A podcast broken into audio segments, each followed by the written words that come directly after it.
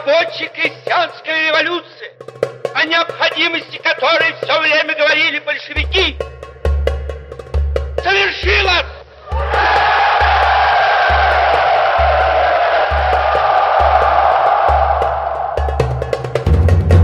Всем привет! Меня зовут Ольга Жаданова, и это подкаст «Юра, мы все узнали». Сегодня мы будем говорить о том, откуда берутся революции – и в государствах, и в умах, и в искусстве. Позвольте представить моих гостей. Михаил Родин, историк, журналист, автор программы «Родина слонов» и создатель проекта «Исторический журнал «Прошлое». Само по себе ухудшение образа жизни не может быть э, стимулом к революции. Илья Стогов, автор книги «Революция сейчас», журналист и немного большевик. Я не знаю, как ваши предки, возможно, они были там какие-нибудь графья, а мои предки их на конюшне пароли, да, Кирилл Набутов, журналист, телеведущий. Э, для меня революция – это катастрофа, вот и все. Виктор Сидоров, преподаватель Казанского федерального университета, кандидат политических наук и искусствовед. Как говорил Поль Гоген, искусство – это либо плагиат, либо революция.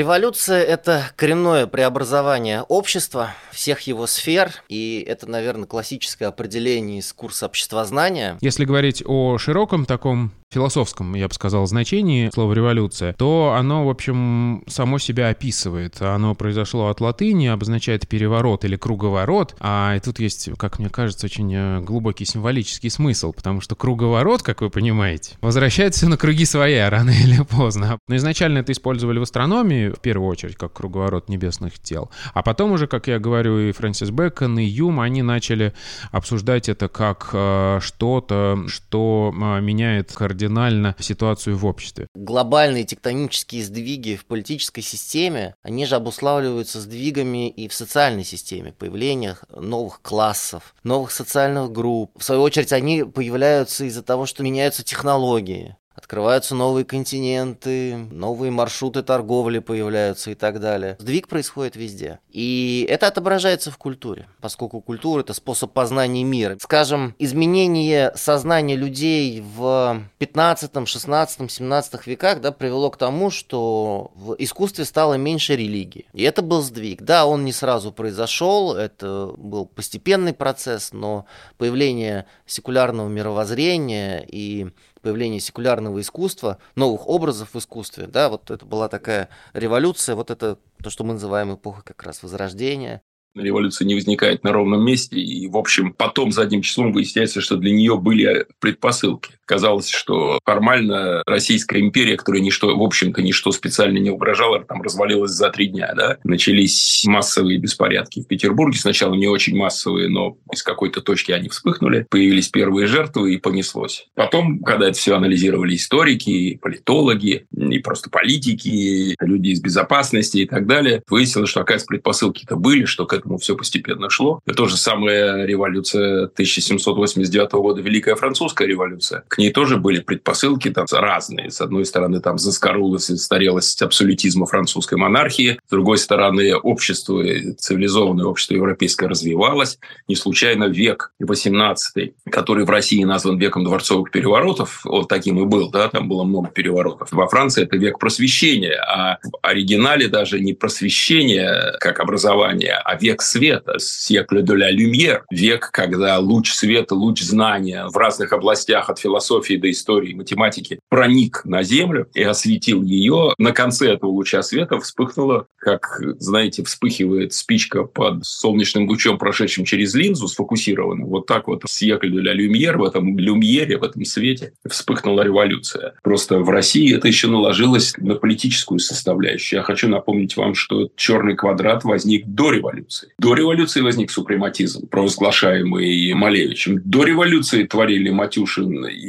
его жена Елена Гуро. И синтетические всякие виды искусства возникали до революции. До 17 года, я имею в виду. Внутри кипело, требовалось что-то новое. Это во время мировой войны было. Началось до мировой войны еще. И во время войны вот действительно люди усталость колоссальная, сейчас это все рухнет, это скорузлая система, потому что это власть царская российская. Она, конечно, сильно опаздывала со своими изменениями. Если она быстрее перестраивалась, то, может быть, и не было бы революции. Если бы не было мировой войны, бы не было революции. Не случайно Столыпин там говорил, что дайте 20 спокойных лет, не узнаете Россию. Потому что страна была на диком подъеме. В искусстве все равно новые течения, они возникают все время. И авангард – это то, что идет впереди. Авангард – это то, что идет впереди гвардии, то, что идет впереди передовое охранение, скажем.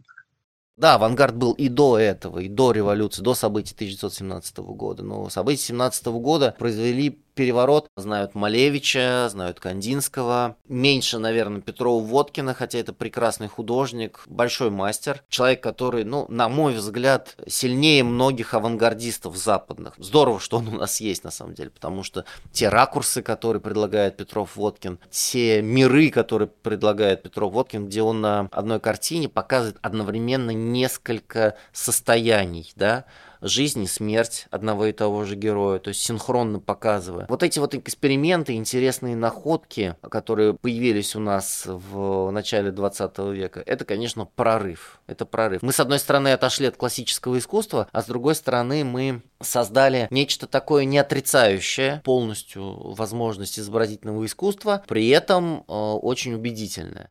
Другое дело, что это еще приобрело характер зеркала в России, отражавшего социальные и политические процессы, произошедшие в стране. Отсюда появились, с одной стороны, я не знаю, там какой-то революционный плакат, отсюда появились фотографии и графика Родченко, который много снимал парады, промышленность и все такое прочее фотографии. Развивалась фотография очень быстро технически, значит, появлялись возможности экспериментировать со светом, с оптикой. Вот Александр Родченко там этим прославился. Конструктивизм как авангардное направление в архитектуре архитектуре.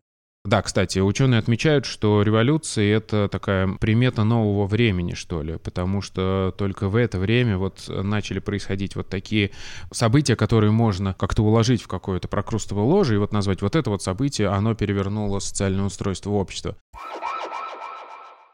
Я бы, наверное, выделил именно политические революции, да, это Великая Французская буржуазная революция, Американская революция, русские революции, которые иногда объединяют целиком в одну революцию, есть такой подход. Наверное, они именно в истории человечества были самые важные. Для меня революция – это катастрофа, вот и все. Другой вопрос, что это катастрофа для какой-то части людей больше, для какой-то меньше. То есть революция ну, – это большой взрыв. Кто-то в этом взрыве всегда страдает, против кого направлена революция. Но осколки летят, и щепки летят по всему миру или по всей стране. Она касается и победителей тоже. Если взять февральскую революцию, допустим, или там то, что называется Октябрьская революция, да любую революцию, это всегда бум, это всегда неспокойствие в стране, это в самом мягком случае это очень часто кровь, это ненависть, это выплеск эмоций, это пар, который выбивается из-под крышки, которая долго была закрыта, а по законам физики часто разносит и котел, и крышку. Вот что такое революция.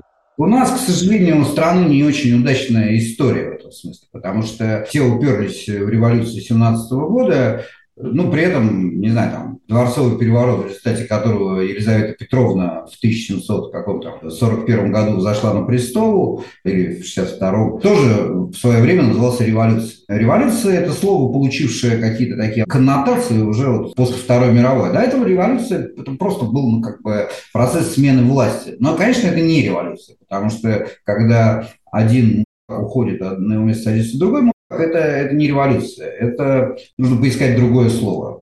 Революция, она постоянно меняется. Общество постоянно меняется, и революция в аграрном обществе, которая переходит к промышленному обществу, это совсем не то же самое, что революция, там, арабская весна, та же самая, с сотовыми телефонами, организацией в Твиттере и так далее. Ну и, естественно, в полный рост это все стало после Великой Французской революции, когда ее начали осмысливать, и тогда, собственно, уже думая про нее, там, Маркс с Энгельсом э, сформулировали свои какие-то четкие, чеканные определения. Революция — это переход к прогрессивному прогрессивному способу, более прогрессивному способу производства, резкая смена социального строя, как правило, насильственным способом, с участием больших масс людей. Мы понимаем, что Маркс, собственно говоря, исходил из своих представлений, он э, описывал то, что он видел. Мы понимаем, что Маркс-то еще и не видел настоящей индустриализации, потому что что такое мир в начале, в первой половине 19 века, и что такое мир в конце 19 века, а уж тем более в начале 20-го. Это другие технологии, это другой внешний облик мира. Железные дороги, огромные пароходы, небоскребы и так далее и тому подобное. И, соответственно, общество меняется. А Маркс этого не знал и не мог это предвидеть. Эволюция – это когда действительно у большинства появляется шанс. Ну, потому что меньшинство не заинтересовано в том, чтобы шанс был. У них дети есть. Им надо как бы оставлять что-то детям. Да? А их дети потом сходят с ума, потому что им нечего больше хотеть массы принимают участие, поскольку революция – это взрыв огромный, всего общества касается, то без масс не обойтись. Но доказано давным-давно, что историю делают э, единицы, а не массы. Массы используются единицами, или массы приходят на помощь единицам, или массы поднимаются по призыву единиц, по призыву вождей, по призыву трибунов, по призыву пассионариев, визионеров. И массы затем, как пушечное мясо, в наши дни эти слова звучат наиболее знакомы всем. Массы – это топливо, это дрова, но спичку подбрасывает кто-то конкретный. И уверяю уверяю вас, в истории российской революции, той, которая произошла в феврале 17 года, было внутри, копилось, копилось, копилась усталость, копилось раздражение, шедшей мировой войной, копились силы вот такого левого толка, поскольку страна была многопартийной, все-таки не забывайте, хотя это была империя, и большевики, и всякие левые вели свою борьбу постепенно, желая прийти к власти. Они расшатывали армию, они расшатывали крестьянство, рабочих, рассказывая, что те живут живут очень плохо, что буржуи плохие, та-та-та-та-та. И в итоге вспыхнула одна вспышка и в Петрограде, вплоть до того, что известно, как бы с чего она началась, и даже известно имя человека, который поднял винтовку и застрелил офицера. Это был унтер по фамилии Кирпичников, который, значит, вроде бы был левоватых взглядов, ему не понравился молодой офицер, который там командовал. Этот взял его и застрелил, и понеслось. То есть все равно спичка была брошена, а толпа уже дальше понеслась. Уже толпа, захватывая все больше, вовлекая в себя людей, погнали погнали, по городу, по улицам, значит, увлекая все солдат, болтавшихся в городе, рабочих и так далее. И через три дня город был во власти толпы, и власть официальная оказалась не готова. А может быть, даже и готова рухнуть. Для того, чтобы настоящая революция произошла, нужно, чтобы государство, как актор отдельный, показало свою неэффективность на фоне каких-то событий. Это может быть внутренний экономический кризис, это может быть кризис во внешнеполитических отношениях, как то проигранная война. В этот момент элиты должны понять, что они не хотят поддерживать такое неэффективное э, государство. И в этот же момент еще и должны мобилизоваться массы. Вот в тот момент, когда вот эти три фактора схлопываются воедино, только тогда происходит революция. Потому что, например, если у нас есть э, неэффективное государство, которое не справляется с кризисом, которое проиграло со страшным просто вот грохотом какую-нибудь войну, и это возмущает массы, массы, которым тяжело жить, у которых там, не знаю, там фискальное бремя возросло, им есть просто нечего. Ничего не произойдет, если элиты поддерживают государство. Если они не подключаются к этому, если они продолжают эффективно функционировать, если они по каким-то своим причинам считают, ну окей, все нормально. Такие э, общества могут жить очень долго. Угнетение масс не является фактором революции. Опыт и анализ всяких разных ситуаций показывает, что чаще всего это просто приводит ко всяким депрессиям, к э, чувству выученной беспомощности, и ну, массы сами по себе действовать не могут. Но в тот момент, когда элиты понимают, что благодаря этой неэффективности государства начинает ухудшаться их образ жизни, что у них отнимают какие-то способы для доходов, что у них отнимают какие-то привилегии и так далее. В их глазах государство становится не только неэффективным, но и уже и несправедливым по отношению к ним. Вряд ли кто-то будет спорить с тем, что любое общество всегда, во все эпохи, на всех континентах, и, наверное, всегда вот э, до скончания веков, оно будет делиться на богатых и бедных. Но мотором революции все равно всегда являются бедными. С этим нужно было что-то делать богатым. Но здесь появляется вот такая химера, ну какая-то если вот есть на свете мерзкая мысль, да, то это вот она, называется средний класс. Та-да-да-да, нет богатых, нет бедных, средний. То есть ты не бедный, ты нет, ты не бедный. Ну да, ты не богатый. Тебя, вот я листал Forbes, я тебя там не нашел. Но как бы ты, ты такой нормальный, да, вот, ну как бы не нищеброд. Ты Кэтрин Брэдшоу, у тебя 5 тысяч пар туфель. Как бы ты вот средний класс. И вот эта вот логическая ловушка оказалась смертельной для всего моего поколения, для всей моей страны. Все поверили в ужасную бредовую химеру, что они не бедные в Советском Союзе, и сейчас все верят, что они богатые. Я кому не говорю, что, слушайте, мне говорят, революция ужасная. Вот революция 17 года – это вот раскулачили я говорю, и раскулачили, да. Мои предки их на конюшне пароли, да, а теперь я живу в пятикомнатной квартире в центре Петербурга. Работаю два часа в день. Это результат большевистской революции, потому что именно большевики дали каждой советской семье по отдельной квартире, по гарантированному графику работы. Все эти блага это только большевики дали. Я объясняю людям, но мне говорят, не-не, может быть, тогда дали, но если революция произойдет сейчас, отнимут у меня. Говорит, отнимут у меня. Я говорю, ты дебил? Правда, ты дебил, отнимут у тебя. Вот сейчас санкции начались, у всех этих людей из списка Forbes, у них поотнимали яхты. Яхты размером с э, набережную Невы, на которой я сижу. Чего у тебя, у дурака, отнимать? У тебя студия в трех часах езды от центра города. Что у тебя отнимать? Ты боишься, что из твоей студии сделают коммуналку, революционного матроса тебя поселят? Это смешно, но человек боится именно этого. Знаете почему? Потому что он верит, что он богатый. Произошла подмена оптики. Во все времена во всех культурах люди понимали свое место в классовой иерархии. Если ты не господин, ты раб. Ты можешь не называть себя раб, но ты раб, и ты бедный. А сейчас у нас 140 миллионов русских, все верят, что они богаты. Им не нужна революция, потому что они боятся, что эта революция ударит по ним. Что тебе, по дураку, ударять? У тебя кредитов, блин, больше, чем волос на голове.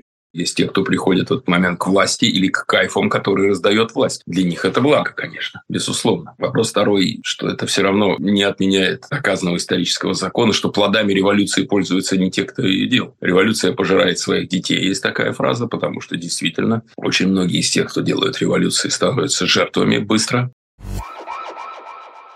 Утверждение о том, что революцию всегда делают бедные, оно, мне кажется, очень э, спорным. Как минимум, есть наблюдение у некоторых исследователей, что революциям всегда предшествует рост уровня жизни основной массы населения. Соответственно, у них возникает больше потребностей, у них возникает больше требований, и они как-то начинают себя выше ставить, что ли. И и не понимают, почему с ними не считаются. С другой стороны, есть э, другое наблюдение, что очень часто революциям предшествует рост народонаселения. То есть, грубо говоря, у нас становится большое количество ртов, которые невозможно накормить. Да плюс еще и демографическая ситуация обычно это связано, меняется и становится много молодого населения. Во-первых, у них там гормоны, во-вторых, им еще некуда приткнуться в жизни, потому что все места уже заняты. И вот тебе масса, которой некуда себя девать, и почему бы не выйти на на улицу. А потом, опять же, еще одно тоже, третье наблюдение, про которое мы говорили, что само по себе ухудшение образа жизни не может быть стимулом к революции. Ну, точнее, мы видим по истории. Народ, к сожалению, ну, не к сожалению, к счастью, я не знаю, с чьей точки зрения смотреть.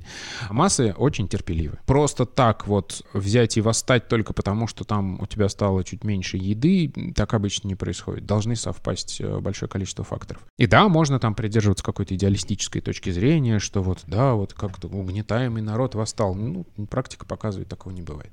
Те, кто приходит на их место, они пользуются благами. Ну, пожалуйста, возьмите историю Советского Союза. Какое дикое количество людей, делавших революцию, активно в ней участвовавших, на низовом уровне, на среднем уровне, даже на высшем политическом уровне, скажем, руководство партии большевиков, там, да и не только. В революции участвовали не только большевики, участвовали эсеры, левые эсеры, реже правые эсеры, там какое-то количество меньшевиков небольшое, но участвовало тоже. Потому что меньшевики как раз были более, тоже левая партия, но они были за менее радикальный, менее взрывной, более эволюционный путь реформ. Социалисты, революционеры, эсеры, они были разные. Они были первые, кто террор, персональный террор активно внедрял в 20 веке. У эсеров был боевой отряд. Правда, он был пронизан агентурой полиции, но это другой вопрос. То есть левые эсеры были даже в первом правительстве ленинском. Ну, если мы посмотрим по спискам, какое количество членов этого правительства пережило потом сталинский период, мы увидим, что весьма немного. Выросла новая бюрократия, которая была всем обязана новой власти. Ну, в первую очередь Сталину, поскольку Сталин захватил власть уже, считая, в 22 году.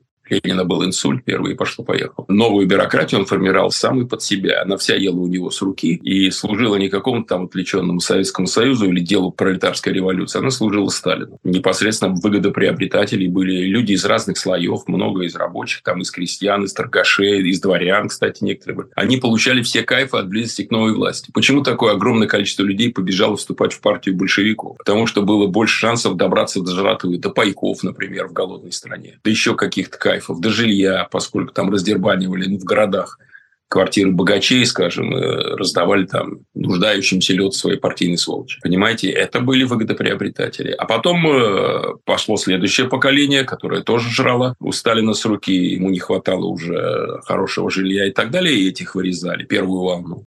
Революцию нельзя сделать. Революции, по сути, нельзя управлять. Ты не можешь создать революционную ситуацию. То есть вот эти все многочисленные факторы, которые я сейчас упомянул, они должны возникнуть. И тогда ты можешь воспользоваться этой ситуацией, этими факторами и очень ловко маневрируя, использовать ее в своих интересах. Собственно, по сути, об этом же и говорил Ленин, когда он шел постоянно на компромиссы, когда он реагировал на ситуацию, когда он принимал сложные решения, когда он менял, собственно, образ будущего, который они строили, потому что изначально, предположим, он был против федеративного устройства. Потом, поняв, что существует э, большое количество региональных элит, и с ними как-то нужно договариваться, он поменял свою тактику. И тогда, собственно, извините меня, возникла вот это вот та самая любимая нынче проблема с Украиной. Да, но мы понимаем, что он не создавал Украину, он реагировал на украинский вопрос, который к тому моменту уже существовал, и он понимал, что эту территорию никак не зацепить, если ты не предоставишь определенную автономию, если ты не перетянешь на свою сторону местные элиты, которые националистически настроены. И это касается не только Украины, это касается других республик, и Закавказья, и Кавказа, и так далее, и тому подобное.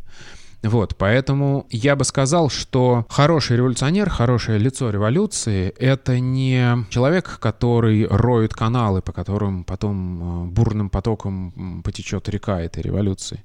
Это серфер, который на доске ловко лавирует на этой революционной волне и пытается двигаться хотя бы приблизительно в ту сторону, в которую он хотел изначально двигаться. Вот я думаю, что это так работает.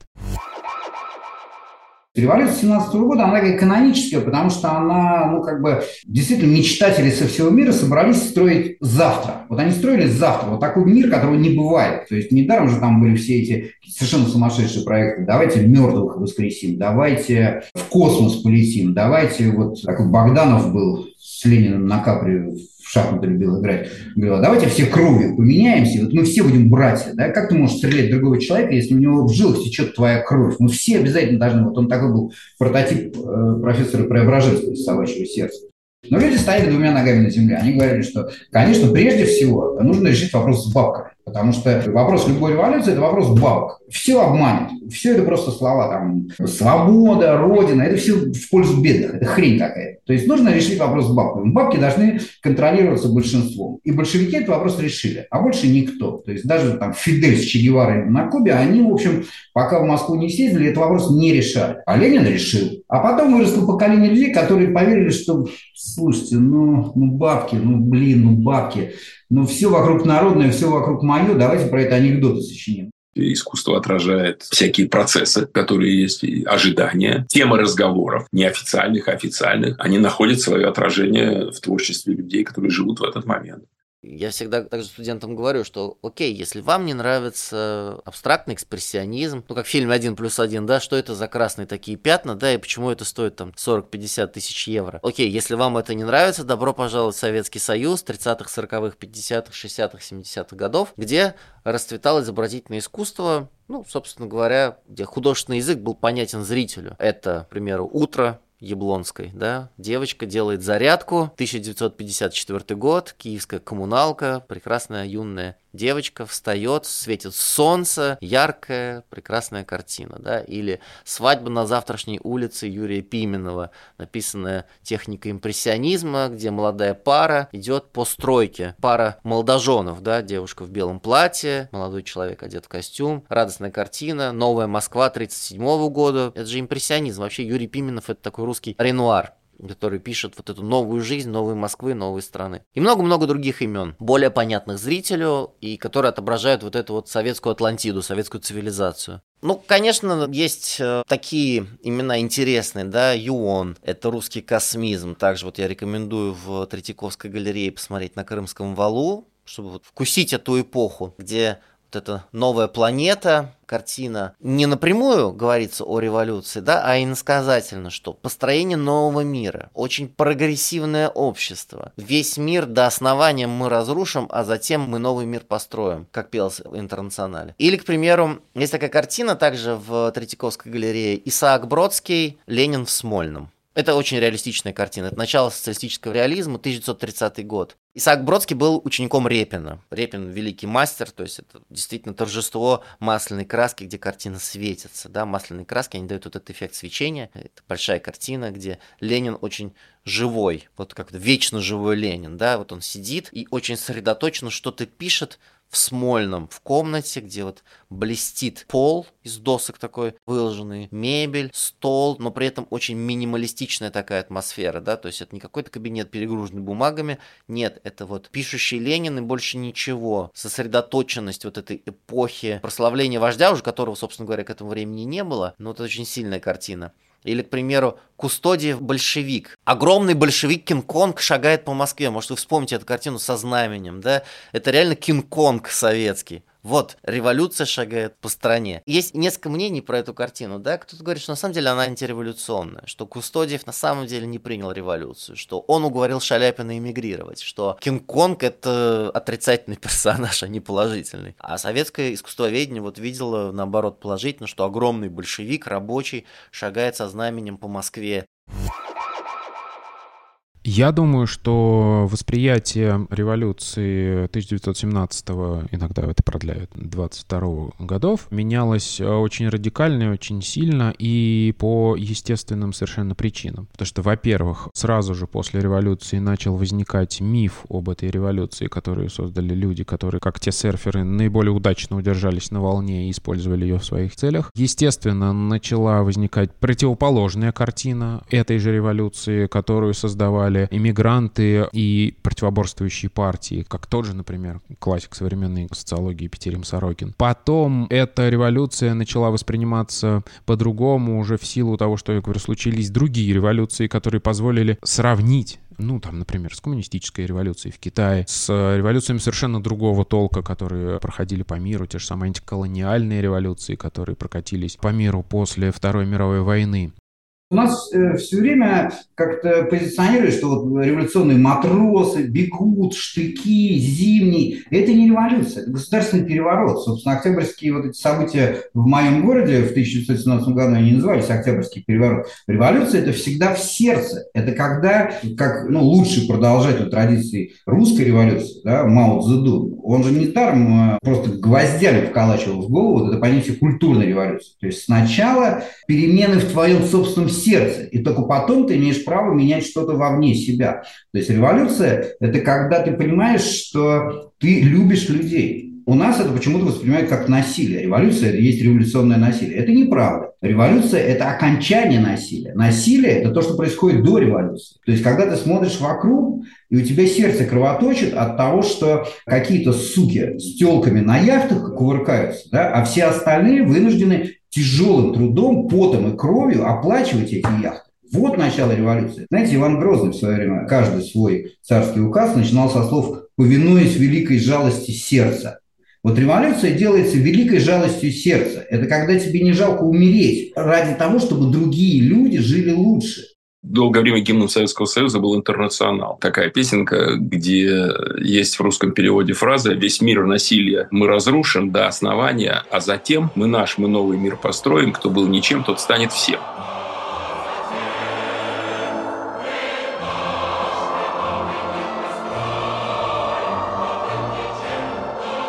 И все радостно пели. Видите, я с детства знаю эти слова. В советское время уже его пародировали. И шепотом пели «Весь мир насилия мы разрушим до основания». А зачем? Потому что все уже прекрасно понимали, что тот мир, который построили в Сабдепе, он совсем не лучше, а скорее всего много хуже там проклятого мира капитализма, существовавшего за границей. Не так давно появился очень хороший стишок-пирожок на эту тему, который звучит, если не путаю, так. «Весь мир насилия мы разрушим до основания, а затем мы свой насилие мир построим, и лучше прежнего в сто раз». Вот и все.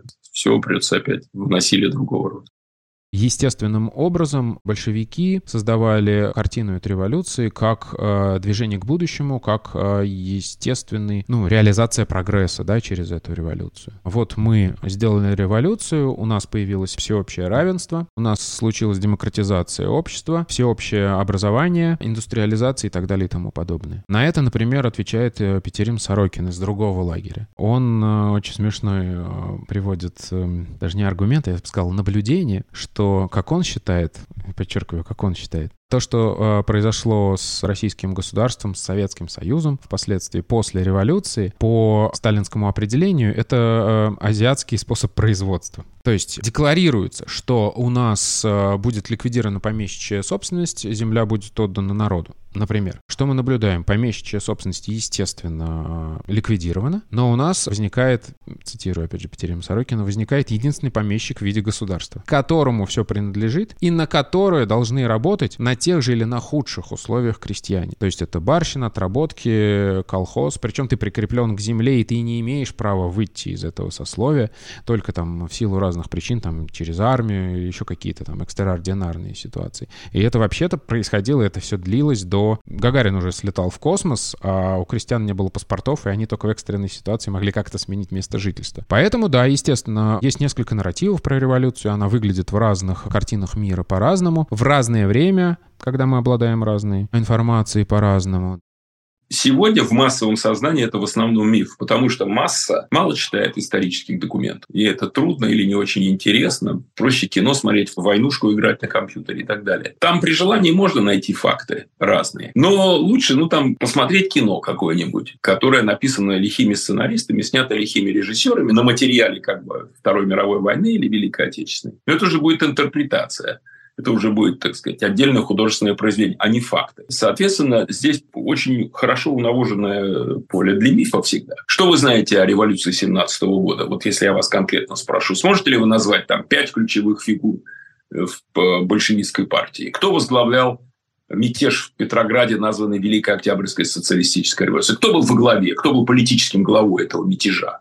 Троцкий. Троцкий был во главе вооруженного захвата власти. Троцкий. Ленин вообще в эмиграции был, нелегально привезли его в Питер. Еще Сталин, между прочим, дико ругался, что его привезли. Товарищи, старая царская Россия была скована воедино железным обручем насилия и произвола. И эта новая советская Россия протягивает свои руки рождающейся Германии и будет во всем мире единая Советская Республика всех народов. Но потом Троцкий был уничтожен Сталиным. Слово «троцкист» стало самым проклятием диким, и, обвиняя в троцкизме, расстреливали сотни и тысячи людей при Сталине. И миф был создан новый, абсолютно от начала до конца миф, в котором не было ни слова правды или очень маленькое количество слов правды. И с этим мифом выросли поколения людей, которые называются советскими совком, которые до сегодняшнего дня этот миф у них живет в голове. Толпа не должна сильно глубоко интересоваться причинами, по которым эта власть пришла к власти. Поэтому любой человек, который пришел к власти, э, создает миф. Это естественный процесс. Мы понимаем, что как бы результатом революции должно быть изменение отношения к собственности. Вокруг этого и нужно плясать. Если э, там полпроцента населения контролирует 95% ресурсов, эта система долго не устоит. Топор в череп им всадят. Нужна разумная, современная, ну как бы единственно возможная то есть марксистская смена отношения к собственности. Да? Мы должны делиться, чтобы революции происходили не так часто и могли быть, например, психоделическими революциями, сексуальными революциями, да? рок-н-ролльными революциями. Это тоже революции. Но они как бы напоминают людям, эй, чего-то у тебя много денег, у остальных мало. Ты там кислотой закинься и раскидывай купюры со сцены. Да? Тоже перераспределение происходит без особых всплесков насилия. Там, где этого нет, насилие будет неизбежно, и как бы чем дальше, тем чаще. Вот в Африке, я говорю, там кровь льется рекой, а система никогда не меняется.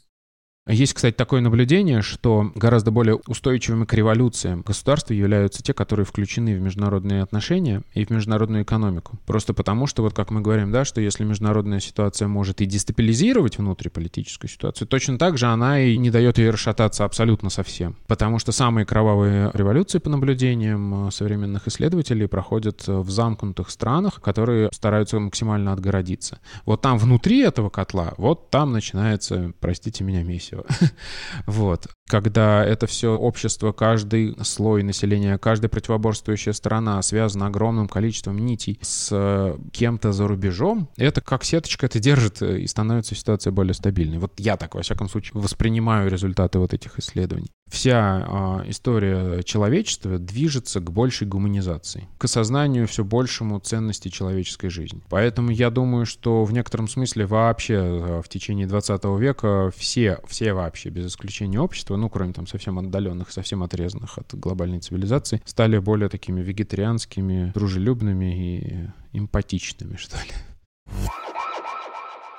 Вообще полное изменение культурных парадигм э, – это часто результат большой войны. А Первая мировая война в этом смысле не более показательная. Конечно, это итог Первой мировой войны, глубокого разочарования людей в происходящем, гибель миллионов людей на пустом месте и глубокое разочарование в цивилизации, в ее достижениях, в этом пути, как мы вот как вид развивались, развивались, и вдруг мы убиваем друг друга не то что сотнями тысяч, миллионами. Возникло движение дадаизма, которое отрицало все, отрицало максимально рьяно, отрицало рассудочность и отрицало базовые принципы классического искусства, симметрию, красоту, гармонию, гуманизм. Разные были направления там внутри дадаизма, разные художники, школы и так далее. Но вот как раз создание антиискусства в конечном итоге создало вот новое искусство. Это один из путей, один из путей. Там разные есть магистральные пути создания современного искусства, но дадаизм один из важнейших. Понимание, почему не пишутся больше картины. А Вторая мировая война, она просто-напросто поставила, ну если не крест на европейском искусстве, но европейское искусство впало в очень глубокий кризис, и центр современного искусства переместился в Соединенные Штаты Америки окончательно. То есть, если Дюшан находился в Нью-Йорке из-за Первой мировой войны, то теперь уже американские художники, Джексон Поллок, Марк Ротко и так далее, они стали зачинателями нового искусства, абстрактного экспрессионизма, стали трендсеттерами, как сейчас модно говорить. Вот так развивалось искусство. Это войны очень сильно повлияли в 20 веке.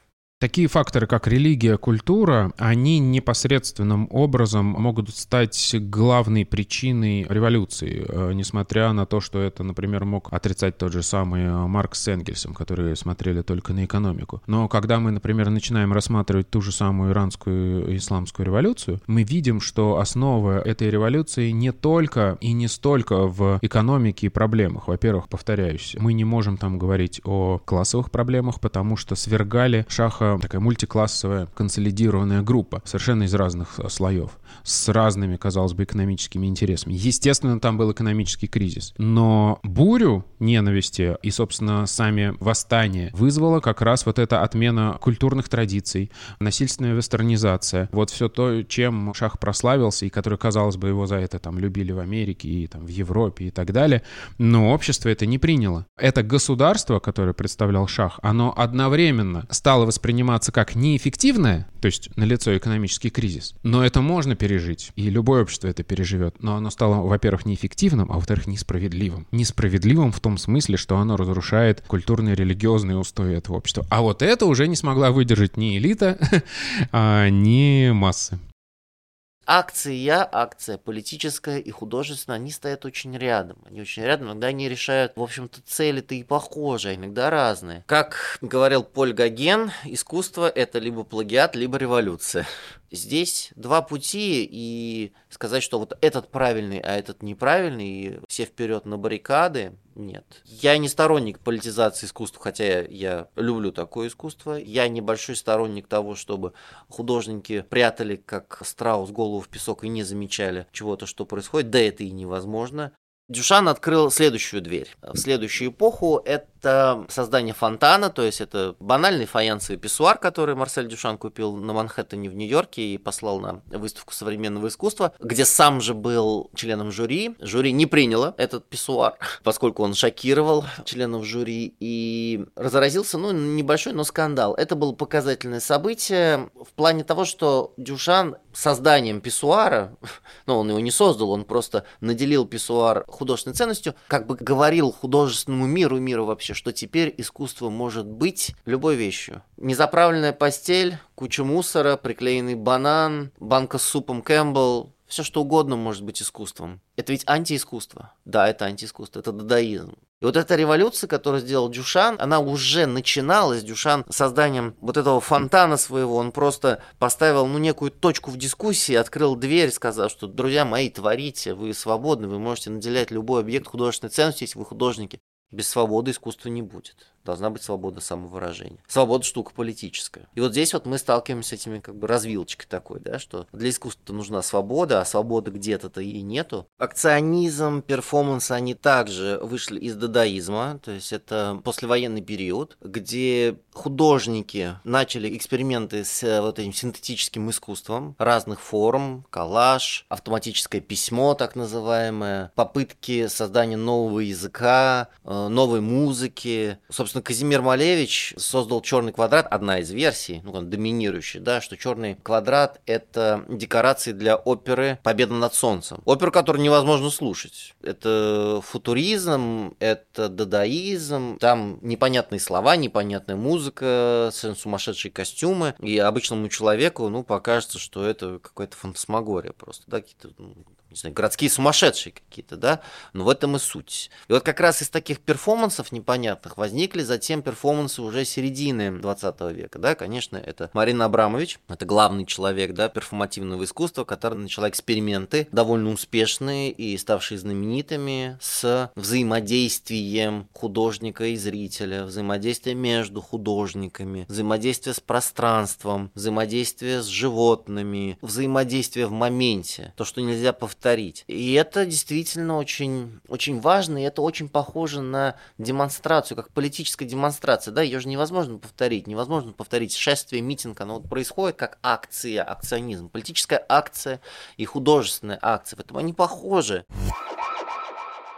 Хотите вы или не хотите, это все равно естественно, и все равно это регулярный процесс. Революции, смены элит, ротации власти, социальные лифты, они все равно приходят в движение. Вопрос, какой ценой. Да? Не надо затягивать, не надо, чтобы система окостеневала, да? потому что если все залить бетоном, потом будет так, что как бы устанем разгребать бетонные вот эти вот э, осколки да, и выковыривать их из собственных пробитых голов. Другой вопрос, что ну, там, где нет левых, да, там, где нет марксистской мысли, там, где, извините за матерное выражение, Ленина нет, да, это все равно будет бессмысленный, беспощадный русский бунт. Топор все равно наточен. И в лоб кому-то его обязательно всадят, чтобы самому залезть наверх. Знаете, Ушинский писал, что он спросил какого-то крестьянина, что бы тот делал, если бы царем стал. Он говорит, да семечки бы, говорит, на заваленке лузгал, а всех, кто мимо проходит, по морде бы бил. Вот революции, они обычно, если нет Ленина и нет марксизма, то они происходят вот по такой схеме, да.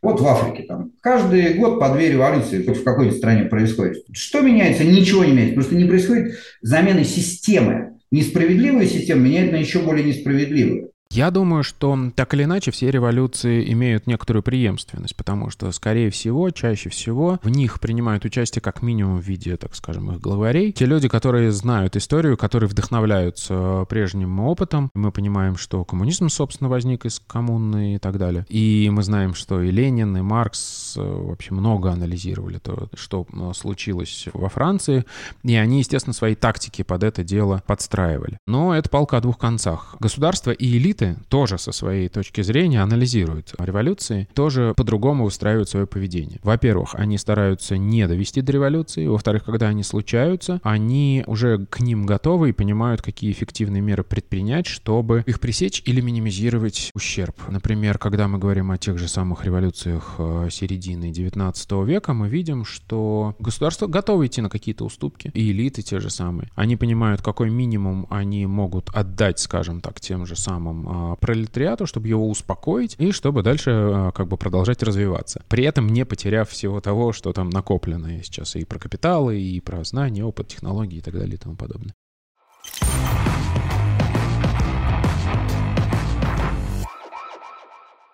Я думаю, что мы не видим всех процессов. Есть ли у нас, ну давайте пойдем сверху вниз, там, слабость государства? Оно, очевидно, ослаблено мы огромные ресурсы туда вбухиваем. У нас, очевидно, начались проблемы с э, монополией на насилие, потому что существуют частные военные компании, которые могут действовать как-то совершенно отдельно, в каком-то совершенно отдельном правовом поле. Это все как бы очевидные, ну, failed state, это термин политический современный, мне кажется, это явные симптомы. Можно ли называть э, государство государство неэффективным с этой точки зрения? Не знаю, не уверен. Воспринимает ли, ну там, если пойдем дальше, элита э, это государство как неэффективно или как симптомы неэффективности государства? Не знаю, не уверен. Те элиты, которые действительно обладают силой и возможностью принимать какие-то решения, страдают ли они от этого по-настоящему? Не знаю. Это вот к ним скорее вопрос. Страдает ли население? Я думаю, что да, потому что у нас налицо там инфляция, закрытие производств, там безработица в определенных сферах и так далее и тому подобное. Но считает ли несправедливым это общество? Не уверен, потому что, ну, как бы налицо, во всяком случае, в большой части общества некоторые единения, патриотический подъем, и вот это то самое мы перетерпим, ну, как бы не государство виновато в наших проблемах, а внешние враги. Ну, нормальная ситуация. Всем нам, например, нравится секс. С чем это связано? Это связано с тем, что секс – это хорошо. Всем нам нравится молодость. Да? С чем это связано? С тем, что это хорошо.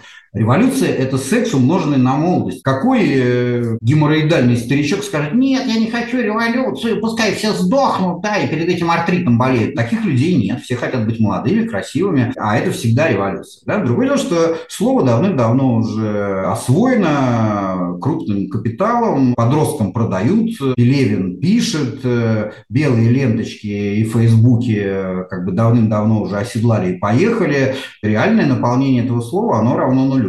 Но тут еще один тоже есть такой важный фактор, что тот же самый Ленин там еще в январе 17 года писал, что мы-то старики с вами не доживем до революции, никогда ее не увидим, потому что, ну, революционная ситуация все никак не настает и не настает. Мы сколько ее там не провоцировали, кстати, вот то, опять же, о чем я говорил. Революцию нельзя создать искусственно. Можно воспользоваться ситуацией.